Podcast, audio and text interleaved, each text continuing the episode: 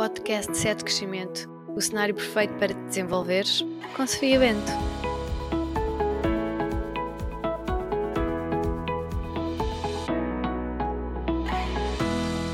Olá, bem-vindos ao quarto episódio. O meu nome é Sofia Bento, sou psicóloga clínica da saúde, coach e uma apaixonada pela área do desenvolvimento pessoal. Eu criei o podcast Sete Crescimento como um espaço para te ajudar a desenvolver inteligência emocional e autoconhecimento. Por outras palavras, para te fazer mexer e viveres de acordo com a vida que tu queres para ti. E nós só nos conseguimos mexer muitas vezes quando ganhamos coragem para entrar em ação. E por essa razão o tema de hoje é coragem, vulnerabilidade e samba no pé. Todos os episódios eu trago aqui novas personagens, mas hoje não trouxe nem o Zé, nem o António, nem a Maria Alice. Trouxe a Sofia. É verdade, eu mesma. E isto porquê? Porque uma das vossas perguntinhas foi: qual o momento em que tu própria te sentiste mais corajosa? Então, eu vinha no carro no outro dia a pensar que história teria neste episódio para vos falar sobre coragem. E olhem, estava a dar uma musiquinha brasileira na Rádio Oeste e para quem não sabe, eu sou da cidade do Carnaval, de Torres Vedras. Nós estamos agora em plena época de Carnaval e na rádio já andei a bombar toda uma Ivete Sangalo, uma Daniela Mercury, um Netinho a pular em Salvador. E já sabem, não é? É o Carnaval mais português de Portugal, mas adoramos uma boa música brasileira, especialmente for dos anos 90, como uma Ana Júlia e umas coisas assim, não é?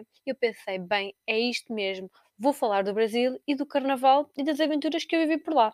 Para quem não me conhece ou não sabe, eu sou completamente obcecada com o Brasil, culpa das novelas todas que eu assisti em miúda. Eu ia a correr da escola primária para assistir à novela Malhação, e talvez tu também, e de ver o Sai de Baixo à uma da manhã, quando os meus pais achavam que eu estava a dormir, eles desligavam a TV, não é? E eu esperava que eles fossem dormir e pronto, começava a assistir àquilo. E agora tu questionas-te, ok, mas em que é que o Brasil e a coragem estão ligados? Então, quantas pessoas é que tu conheces que compraram um bilhete só de ida para o outro lado do mundo e que foram sozinhas? E que foram fazer voluntariado numa comunidade assim nos subúrbios, barra favela. E que conseguiram até pular na pipoca do Carnaval de Salvador em 2020, quando já se falava de Covid na China, nós achávamos que isso era tudo lá muito longe e que nunca ia chegar ao pé de nós. E ainda, que iam lá quase ficando presas tendo conseguido apanhar um dos últimos voos de regresso ao país. Se tu não conhecias ninguém, agora já conheces. Eu fiz um ano sabático a fazer voluntariado, vivi noutro país e às tantas eu pensei, bem, o que é que eu quero mesmo fazer? O que é que me fará mesmo feliz? Naquela altura a resposta foi começando a chegar e obviamente esta resposta tinha o Brasil incluído, e isso envolveu muita coragem. Então, eu comprei o bilhete só de ida e não sabia bem quando é que ia regressar. Conseguem imaginar a cara da minha mãe, não é? Olha, eu não consigo porque eu contei-lhe por telefone, mas a cara das pessoas quando me perguntavam a data de regresso e eu não tinha uma data para lhes dizer, elas abriam os olhos, riam-se e diziam: Tu és mesmo corajosa. Na verdade, eu acho que elas queriam dizer louca, mas pronto, é lidar, minha gente, é saber lidar com, esta, com este meu amor pelo Brasil. Eu comprei o bilhete cinco meses antes, uh, loucura total, super feliz, demorei até conseguir tomar essa decisão mas depois sentia-me super bem. E depois chega só o dia de fazer o check-in, não é? Ali umas 24 horas antes do voo e não dava. Aquilo dava um erro. Eu assim, mas não dá, mas não dá, mas como assim? Porquê é que não está a dar? Então, o sistema não encontrava um bilhete de volta. E aí eu descobri que nós não podemos simplesmente ir para o outro lado do mundo, assim na loucura, não era um país fora da Europa sem que nos controlem. Então liguei para a companhia aérea e a senhora perguntou pelo meu bilhete de regresso e eu descontraídamente respondi: não tenho. Ainda não decidi quando é que volto. A senhora passou-se e disse: Como assim? Você não pode fazer isso. Você tem de dar entrada e saída do país. Vai ter um visto de 3 meses e corre o risco de ser deportada se não apresenta provas de que vai sair do país nesse tempo. Olhem, eu já suava frio do bigode, percebem? Já estava ali a ver vermelho, só me queria mandar para o chão. Eu pensei: Bem, como é que eu vou resolver isto? Lá respirei e depois ela explicou-me que eu até podia comprar um, um, bilhete para sair do país, não precisava de ser de avião, podia ser noutro meio de transporte qualquer. E, mas que eu precisava de ter. Na altura eu fui pesquisar nos sites para comprar bilhetes de autocarro, por exemplo, ao Uruguai faz ali fronteira. Mas na altura não comprei, pensei, bem, fico aqui com um plano B e se me pedirem um bilhete de saída já sei o que é que eu vou fazer. Lá vou eu, faço escala em Espanha, no aeroporto, e a senhora à porta de embarque pede-me um bilhete de ida, tudo muito bem, e depois o bilhete de volta. Portanto, eu pensei, pronto, onde é que eu já vi este filme a acontecer, não é? E aí tive ali dois segundos de pânico e depois lembrei-me da conversa da outra senhora e pensei, bem, o que é que eu faço agora? E a senhora disse: Ah, comprou assim, ah, mas olha, eu não sei quando é que eu venho, mas eu posso comprar um bilhete de autocarro. E ela disse: Sim, sim, só precisa ter uma prova como vai sair do país. Eu, ok, já tinha ali que guardado nos favoritos e pumba, comprei um bilhete aí, mais ou menos por uns 16 euros ou algo parecido. Comprei um bilhete de autocarro para sair do país. Isto mesmo ali tudo à porta de embarque, percebem? Em Espanha, sozinha, mal às costas, pronto, sempre ali viver, viver no limite. Depois eu comprei o bilhete e entrei dentro do voo, não é? Para, ir para o Brasil e pensei, bem, isto agora tem aqui umas horas que eu posso cancelar o bilhete e devolve-me o dinheiro na totalidade E o que é que eu fui fazer? Claro, não é? A pessoa estava a fazer voluntariado e pensou, todos os tostões contam, e portanto ali mesmo dentro do avião, com os dados móveis ligados, eu fui recuperar o dinheiro do meu bilhete. Ele ia soar mais uma vez, não é? Pensar, bem, e se eu chego lá e me pedem o bilhete de saída? Mas pronto, voltará a acontecer, eu volto a comprar o bilhete. E pronto, tudo resolveu. Isto tudo a correr o risco de ser deportada, não é? Eu tinha ali a voz da outra senhora a ecoar na minha cabeça. Mas pronto, nada aconteceu. Cheguei ao Brasil, tudo muito bem. Depois já estava no Brasil, né? E precisa de ir ao dentista. Supostamente ela tinha ido ver como é que estava tudo e acabei por ter que fazer ali um tratamento dentário. Digamos que não foi assim uma experiência muito feliz, percebem? Eu fui ao dentista que nem um guardanapinho nos dava para limpar a boca. Supostamente era ali um dos melhores uh, nas redondezas, mas pronto, eu fui para os subúrbios, né, malta? Era o que havia. Portanto, resumindo e concluindo, após ele fazer o procedimento, a minha cara ficou inchada durante uma semana. E quando eu digo uma semana, é uma semana. Metade da minha cara estava tipo o dobro do tamanho. Quando eu me apercebi disto, o dentista eu até chorei, né? As lágrimas caíam-me pela cara abaixo o dentista em pânico olhar para mim dizer que aquilo ia voltar ao sítio e eu aí fraquejei, malta. Aí do outro lado do mundo, sozinha no dentista, que nem sequer um papelinho para limpar a baba nos davam e que a minha cara naquele estado eu pensei, ai Sofia, tu metes-te em cada uma, estavas lá tão bem sossegada em Portugal, um trabalhinho das 9 às 5, porquê é que tu te metes nisto, ainda morres aqui no Brasil e pronto, né? todo o drama na cabeça, durou ali uns minutos, mas depois do embate passou-me. O que quer dizer, eu fiquei mais vulnerável naquele momento e só queria regressar ao conforto da minha casa e ao ambiente que para mim já era uh, conhecido, não é?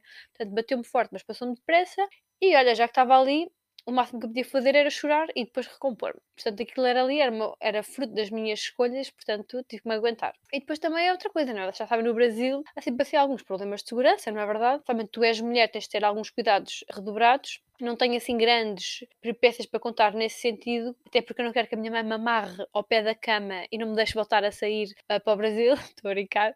Mas, por exemplo, quando eu ia ao supermercado, ia sou eu, não é? Eu e este corpo que Deus me deu, de chinelo, t-shirt, sem relógio, sem brincos, sem pulseiras, nem telemóvel, levava o dinheiro naqueles sítios que vocês já sabem. Isto era algo exigente emocionalmente, pois a, segurança para mim sempre foi um dado adquirido, não é? Sempre vivi numa zona uh, segura, sempre saí à rua sozinha, sempre conduzi sozinha, portanto ali tinha que me adaptar à realidade local isto fazia muitas vezes abanar ali o meu sentido de coragem e fazer-me pensar e colocar as coisas em causa.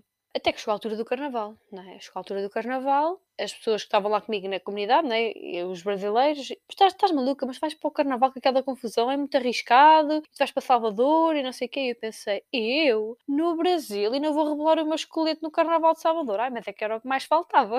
Portanto, lembro-se que é uma mindset com medo não me paralisa. Apesar de sentir medo, não é? E ser uma situação, já se falava de Covid, era tudo muito incerto, mas eu fui na mesma. Até porque na altura ninguém fazia ideia do que é que vinha aí, não é? Estamos a falar de fevereiro de 2020. O que é que eu fiz? Eu falei com uma rapariga que tinha sido voluntária comigo por uns dias lá na comunidade e que, por destino, ela vivia no centro da cidade, portanto, ao mesmo ao lado do carnaval. Aquilo era sair de casa, descer e subir uma rua e estávamos no meio da, do curso e toda aquela azáfama, que é espetacular, não é? Portanto, eu fiquei lá praticamente a custo zero, só foi preciso comprar comida e, portanto, ficou baratíssimo ir ao carnaval. E foi nessa altura que eu também descobri uma coisa muito interessante, que foi, eu ia para um ambiente né, desconhecido, a uma escala enorme, que é muita gente, e eu perguntei às pessoas lá o que é que eu podia fazer não é, para as coisas correrem melhor. Isto era, tens que arranjar uma doleira. E eu, o que é que é uma doleira? E doleira, malta, vem de dólares. Ok, o que é que é isto? É uma bolsinha com fecho que vocês metem por dentro da roupa à cintura para colocarem o telemóvel, as chaves e objetos de valor para não terem nada nos bolsos, porque se tiverem nos bolsos vão ser certamente assaltados e portanto aquilo fica ali dentro. O que é que eu quero dizer com isto? Que para desfrutar daquela experiência eu tinha que aprender a viver ali porque era a única hipótese que eu tinha de desfrutar. Deixei o telemóvel bom em casa, eu tinha levado um telemóvel telemóvel velho,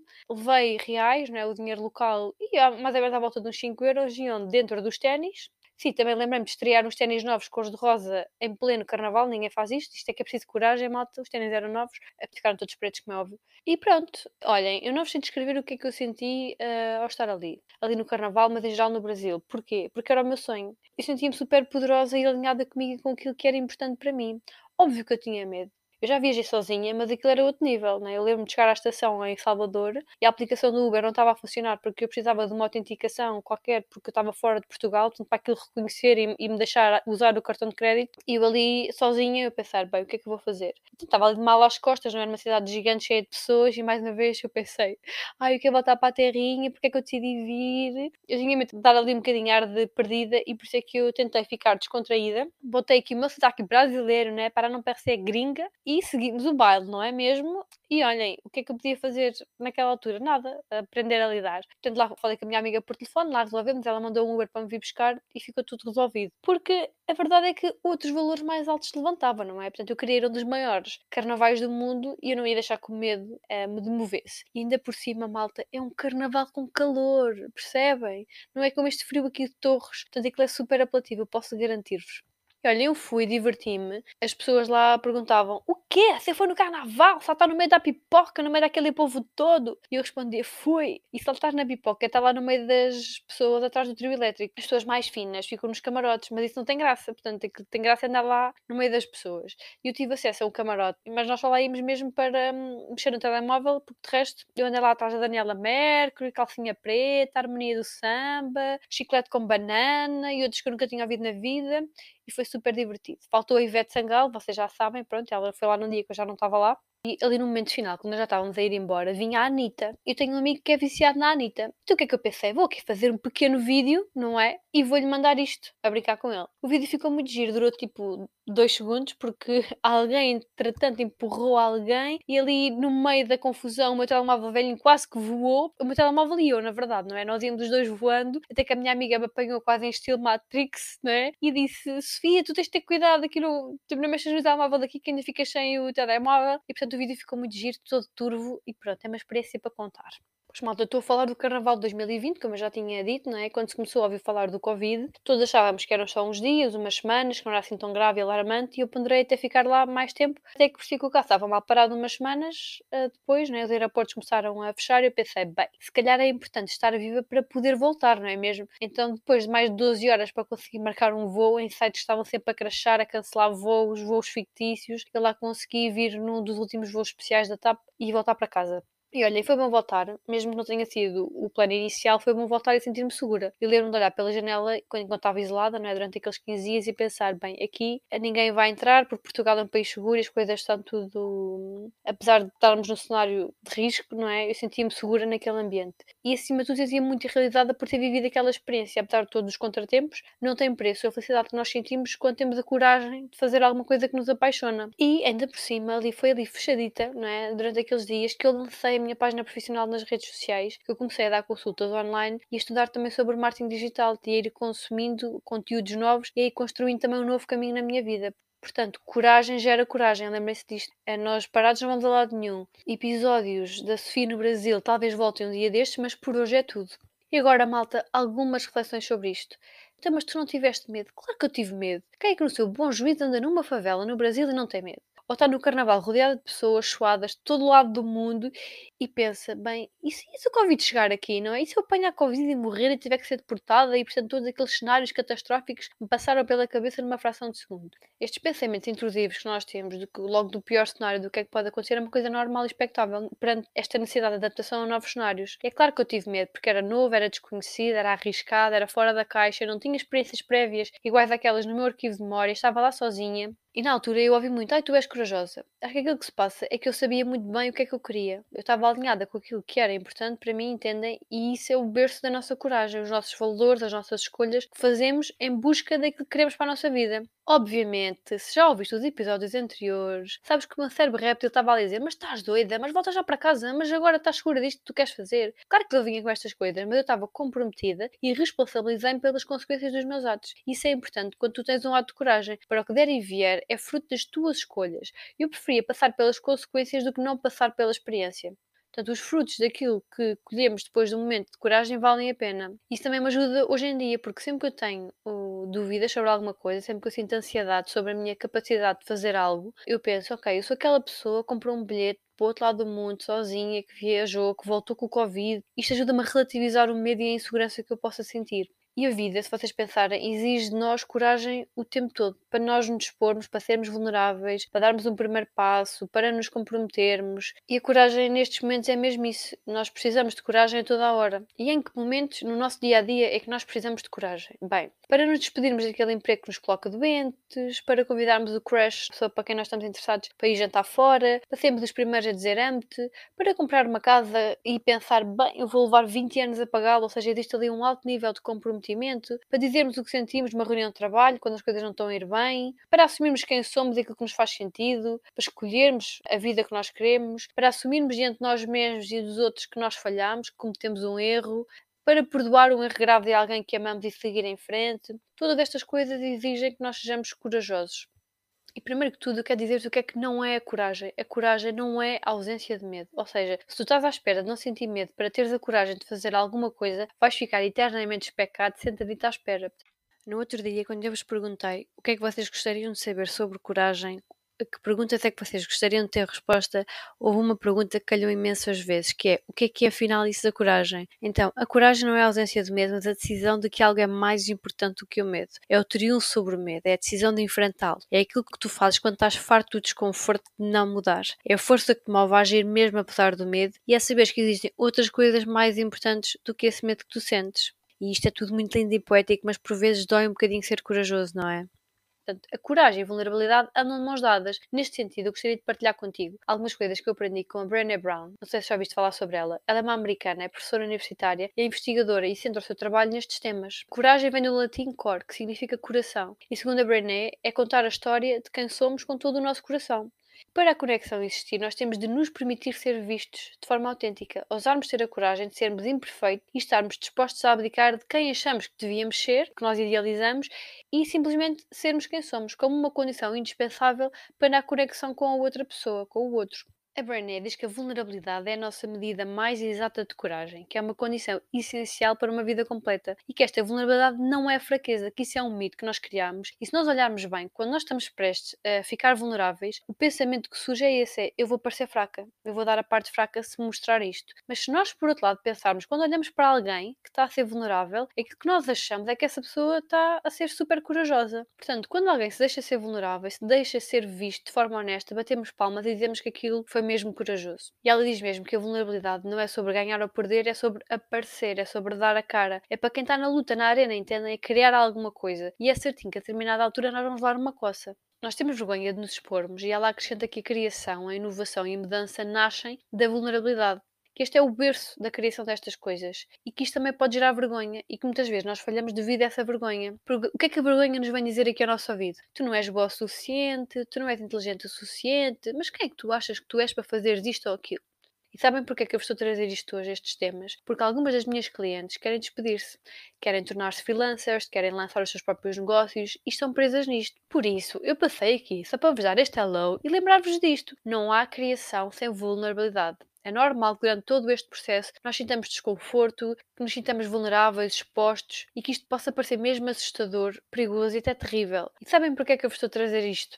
Porque algumas das minhas clientes querem despedir-se dos empregos onde elas estão. Ou querem tornar-se freelancers, ou querem lançar os seus próprios negócios e estão presas nisto. Por isso eu passei aqui só para vos relembrar, dar este hello, ok, que não existe criação sem vulnerabilidade. Isto pode parecer assustador e até terrível e perigoso ser visto, mas não é mais assustador e terrível do que chegarmos ao final da nossa vida com a pergunta: e se? E se eu tivesse dado a cara? E se eu tivesse aberto o meu negócio? E se eu tivesse feito isto ou aquilo? O que é que teria sido diferente?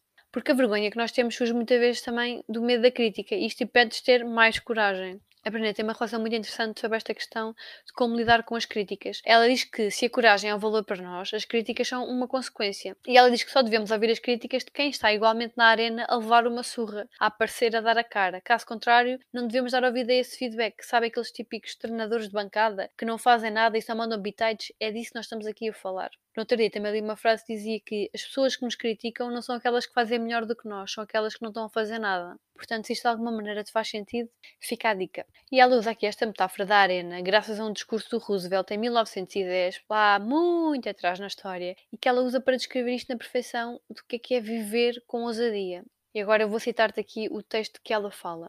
Não é o crítico que importa, nem aquele que aponta onde foi que o homem tropeçou ou como o autor das façanhas poderia ter feito melhor. O crédito pertence ao homem que está por inteiro na arena da vida, cujo rosto está manchado de poeira, suor e sangue, que luta bravemente, que erra, que se decepciona, porque não há esforço sem erros e decepções, mas que na verdade se empenha em seus feitos, que conhece o entusiasmo, as grandes paixões, que se entrega a uma causa digna, que na melhor das hipóteses conhece o final do triunfo da grande conquista que teve e na pior, se fracassar ao menos fracassa, usando grandemente. Ela inspirou-se neste discurso para falar desta questão do que eu estava a dizer da coragem e da vulnerabilidade. Ela tem várias palestras no YouTube que vocês podem assistir e pegando isto ela fala destes temas que são super importantes e que nos acompanham no nosso dia a dia. Ela diz que antes de nós entrarmos na arena, ou seja, antes de nós darmos a cara, antes de nós criarmos um projeto, antes de nós arriscarmos, antes de nós fazermos alguma coisa de ousada, que nós sentimos medo, dúvida de nós próprios, nós comparamos aos outros, nós sentimos ansiedade, incerteza e isso faz com que nós também vestamos uma armadura não é? E fiquemos fechados para a vulnerabilidade. Mas desta forma também acabamos por nos fechar para todo o resto, porque a vulnerabilidade, ou seja, aquele momento em que nós nos expomos eh, de forma mais íntima e difícil, é também o lugar onde nasce o amor, onde nasce a alegria, o sentimento de pertença, a confiança, a empatia, a criatividade, a inovação. Sem vulnerabilidade nós não podemos criar o convite que ela faz é que nós dispamos esta armadura e que aparecemos, não é? Que, que tomamos decisões arriscadas. Para, para quê? Para mostrarmos quem somos. Isto serve para quem se quer declarar ao crush, para quem quer montar um negócio, para quem quer fazer o seu portfólio e mostrar às pessoas o seu trabalho, para quem quer escrever um livro, fazer um podcast, sair do trabalho onde está neste momento. E ela diz que nestes processos de criação, nós muitas das vezes estamos rodeados de muita gente, mas nós tendemos a focar-nos só nos críticos, naquelas pessoas que, que tentam derrubar-nos. Isto é tal velha história, né? Imagina, vocês vão a 10 lojas, em 9 vocês foram bem entendidos e numa única loja foram super mal educados com vocês. E é essa loja, vocês foram super mal atendidos, que vocês memorizam. E quando chegam a casa e vos perguntam como é que correu as compras, vocês só falam nessa, desvalorizando as outras nove experiências positivas. E a Brené diz que eh, na altura achava que a melhor maneira de nós colocarmos o nosso trabalho no mundo era certificar-nos que os críticos não estavam lá, não estavam a assistir, não estavam na arena, percebem? Mas a verdade é que ela também rapidamente percebeu que nós não temos controle sobre quem está na arena, nós não temos controle sobre quem nos critica, nem sobre aquilo que dizem de nós. Então a melhor maneira que ela achou de resolver isto foi saber que eles estão lá e saber exatamente o que é que eles vão dizer. Todos nós sabemos esta historinha que a nossa cabeça nos conta, não é? Aquela voz crítica que tem por base a vergonha, a comparação, o sentimento de insuficiência. Agora, Justificando isto, a vergonha, que é uma emoção universal, diz assim: Tu não és suficiente? Ou quando nós estamos confiantes e achamos que vamos conseguir, ela diz assim: Olha para ela, mas quem é que tu achas que tu és? E depois vem o sentimento de insuficiência, que nos diz: Também achas que isto estás a pensar assim do original? Já toda a gente está a fazer, milhares de pessoas já fazem isso até bem melhores do que tu, já estão bem mais preparados do que tu. Porquê é que tu achas que vais conseguir progredir nisso? E a comparação aos outros vem: os outros já estão mais à frente, os outros fazem melhor do que eu, os outros estão a conseguir e eu não consigo. E em quarto lugar, quem é que lá está? Isto é diferente para cada um de nós é engraçado é aquela pessoa ou aquela situação que nos tenta derrubar. Ou seja, é um professor teu, é o pai, é a mãe, é a opinião do antigo e merdoso, e desculpem, estão as palavras dela, ok? Colega de trabalho. Quem é que nós temos medo de receber estas críticas? Convido-vos a fazer esta reflexão e a perceber que, quando vocês pensam em abrir o vosso negócio ou em lançar o vosso próprio projeto, quem é que vocês têm medo de receber críticas? O que é que essas pessoas vão dizer na vossa cabeça? O que é que vocês acham?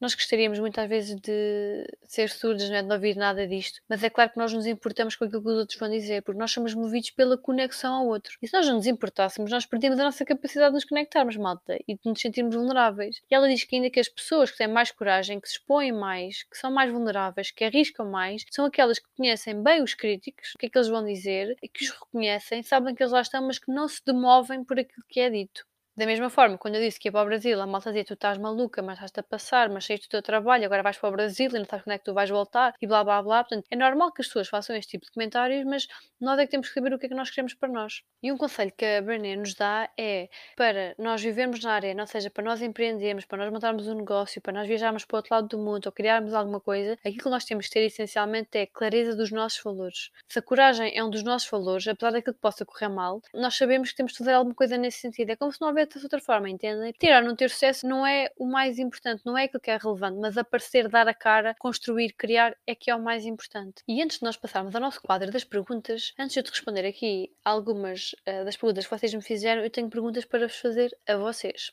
Portanto, já sabem que este é aquele momento em que vocês vão buscar o caderninho e que vão pensar sobre isto, que é o que é que tu farias se soubesses que ninguém te iria criticar? Já tinhas pensado sobre isto? Segunda pergunta: se eu tivesse uma varinha mágica e te concedesse mais coragem agora, neste exato momento, quais são as 5 coisas que tu farias logo a seguir? E a terceira pergunta, por outro lado, que também é igualmente importante refletir, quais eram as 5 coisas que tu pararias imediatamente de fazer? A que coisas, pessoas, situações é que tu começarias a dizer que não?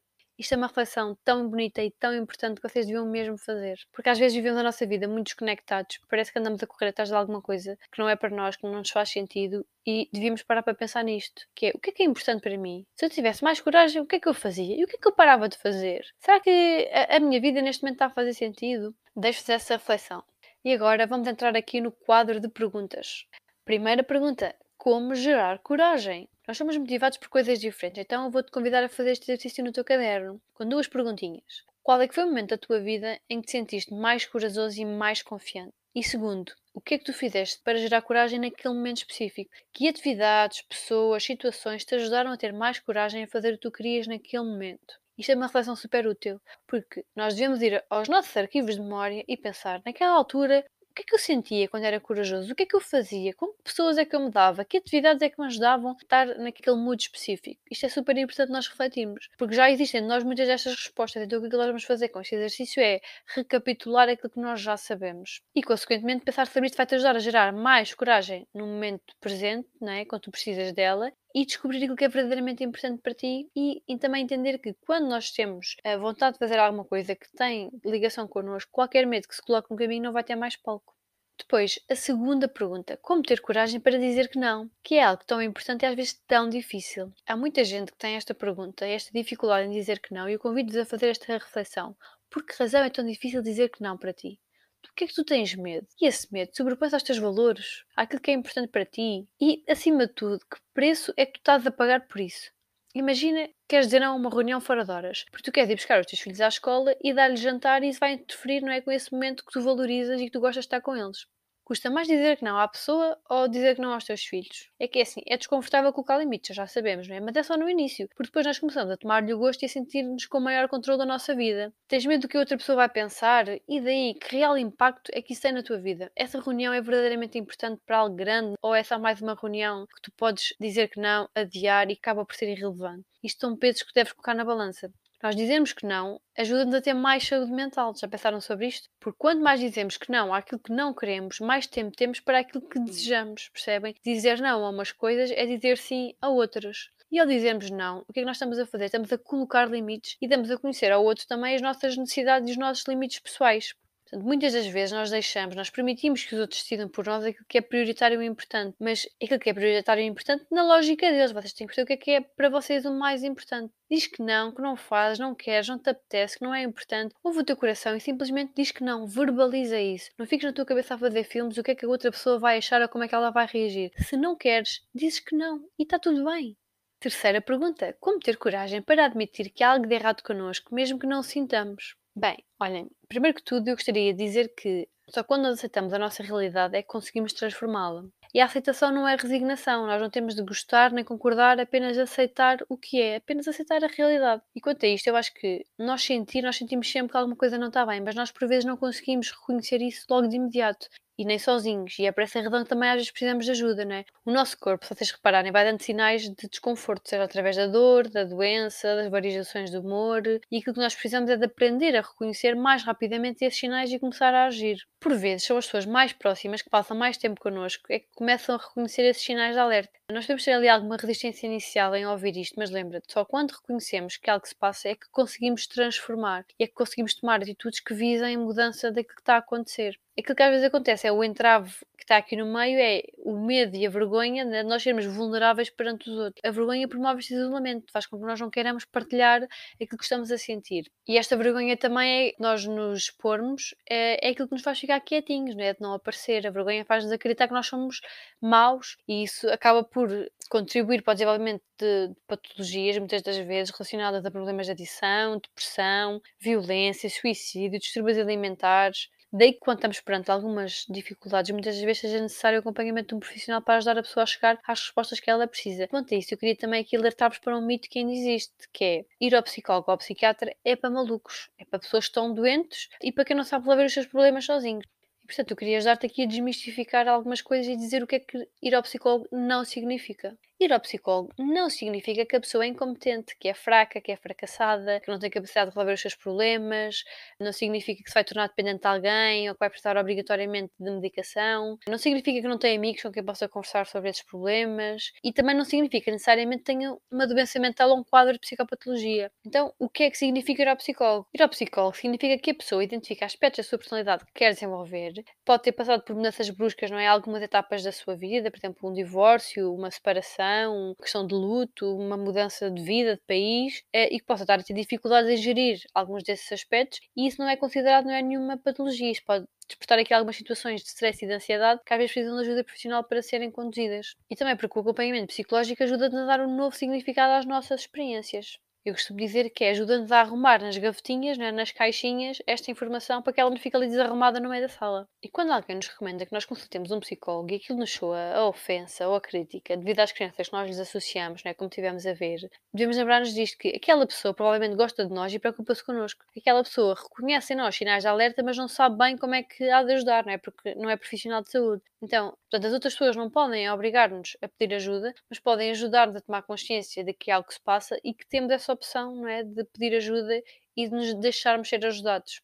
Estas pessoas são super importantes na nossa vida, não é? Sejam amigos, familiares, são importantes ter por perto porque, primeiro, nem toda a gente é merecedora de conhecer os nossos aspectos mais íntimos e a nossa vulnerabilidade. E o que é importante reconhecer é que, até quando falhamos em algum aspecto, é importante ter alguém na nossa vida que nos ajude, que nos diga na nossa cara: olha, isso é uma bela porcaria, isso tu fizeste, amiguinho, mas eu estou aqui contigo, eu vou-te ajudar, nós vamos cuidar de ti e tu vais voltar a entrar na arena, vais voltar a entrar na competição, vais voltar a reerguer o teu projeto, vais voltar a estudar para os exames, que seja, né? E a Brené descreve também estas pessoas como alguém que hum, nos ama, não apesar das nossas imperfeições e vulnerabilidades, mas por causa delas. Estas pessoas devem estar por parte, nós devemos valorizá-las, porque nós temos sempre muita tendência a escutar a voz dos críticos, não é? De quem não gosta de nós, quem nos critica, de quem nos odeia até, e esquecemos muitas vezes de uh, dar espaço e tempo de antena a estas pessoas que nos querem bem. E agora que estamos a chegar ao final do nosso episódio de hoje, eu queria dar-te aqui um conselho. Tenha coragem de seguir o teu coração e a tua intuição. Eles de alguma forma já sabem o que tu realmente queres tornar. Esta frase não é minha, é do Steve Jobs. Portanto, pensem nisto, reflitam sobre isto. E quero dizer-vos que este processo, nós ganharmos coragem, não acontece em segundos, nem de um momento para o outro, nem vive de momentos perfeitos e ideais na nossa vida. A coragem surge muitas vezes do lugar de desconforto onde nós estamos, de já não aguentarmos mais determinadas situações, determinadas pessoas, determinados trabalhos, determinados projetos. A coragem surge quando nós pensamos: não quero viver no medo, não é isto que eu quero para mim. E a coragem às vezes surge assim nos momentos em que não é o ideal, não sabes o que é que vai acontecer, mas. Mas mesmo assim decides arriscar e ir em frente. Eu espero que este conteúdo traga coragem para avançar em algum aspecto da tua vida e manda-me uma mensagem a partilhar o que é que tu achaste e de forma te ajudou. E já sabes, envia também a alguém que precisa de ouvir aquilo que tu acabaste de ouvir e ganhar mais coragem. Partilhar é cuidar e demonstrar interesse. Então, bora lá! Ah, e claro, já sabes, subscreve o canal no Spotify, basta tu clicares no sino e já sabes quando vai ser um novo episódio. E se nesta altura do campeonato ainda não conheces as minhas redes sociais, pesquisa por Sofia Bento Psicologia e descobre outras dicas que te podem ajudar na tua vida. E o tema do próximo episódio tem sido um tema bastante pedido, vai ser sobre comunicação. Até lá!